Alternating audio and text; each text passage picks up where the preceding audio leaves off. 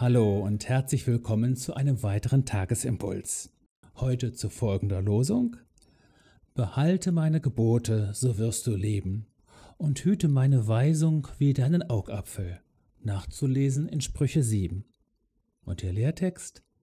Wer ist weise und klug unter euch?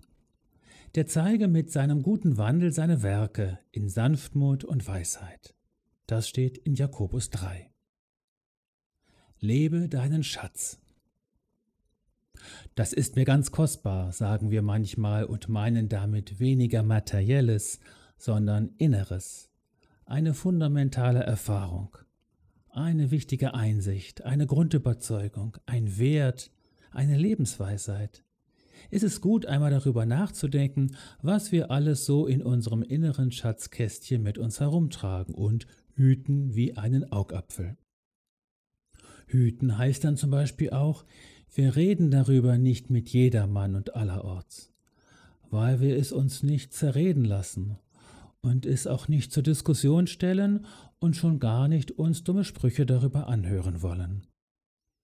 Ich empfinde es immer als eine echte Sternstunde, wenn Menschen mir ihr Schatzkästchen öffnen und sich trauen und mich für so vertrauenswürdig halten, dass sie darüber sprechen, was ihnen heilig ist, wie wir sagen. In unserem Losungswort heute kommt die Weisheit zu Wort. Sie will uns ihre Gebote und ihre Weisung für unser Schatzkästchen mitgeben, weil mit ihnen das Leben gelingen kann. Und tatsächlich ist das die Grundfrage der Weisheitslehrer im alten Israel. Wie kann Leben gelingen? Denn dass es das nicht automatisch tut, liegt doch auf der Hand. Es gibt eine gut begründete Auslegungstradition, die besagt, dass in diesen Worten der Weisheit Jesus selbst spricht, denn er ist uns von Gott gemacht zur Weisheit, so schreibt Paulus im ersten Korintherbrief. Ja, auf unserem geistlichen Weg empfangen wir immer wieder Worte von Jesus, die auf den Grund unseres Herzens fallen. Ist es nicht so? Sie gehören ganz bestimmt in unser Schatzkästchen. Manch einer schreibt sich diese Worte auf und führt ein Schatzbuch. Eine gute Gewohnheit.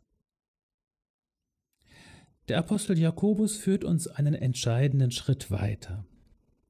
Richtig wie einen Augapfel gehütet ist nicht das, was wir gut verwahren, sondern das aus unserem Schatzkästchen, was wir auch ins Leben umsetzen.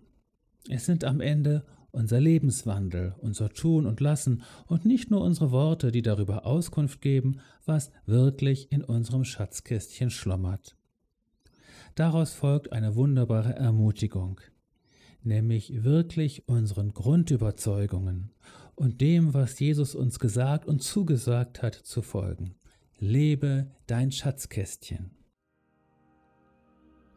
Du bist gesegnet mit Lebensworten und Lebenserfahrungen von Gott. Entdecke sie neu. Du bist mit einem Lebensschatz gesegnet, Christus in dir, die Hoffnung der Herrlichkeit. Du bist gesegnet. Nun lebe auch als gesegnete Frau und als gesegneter Mann.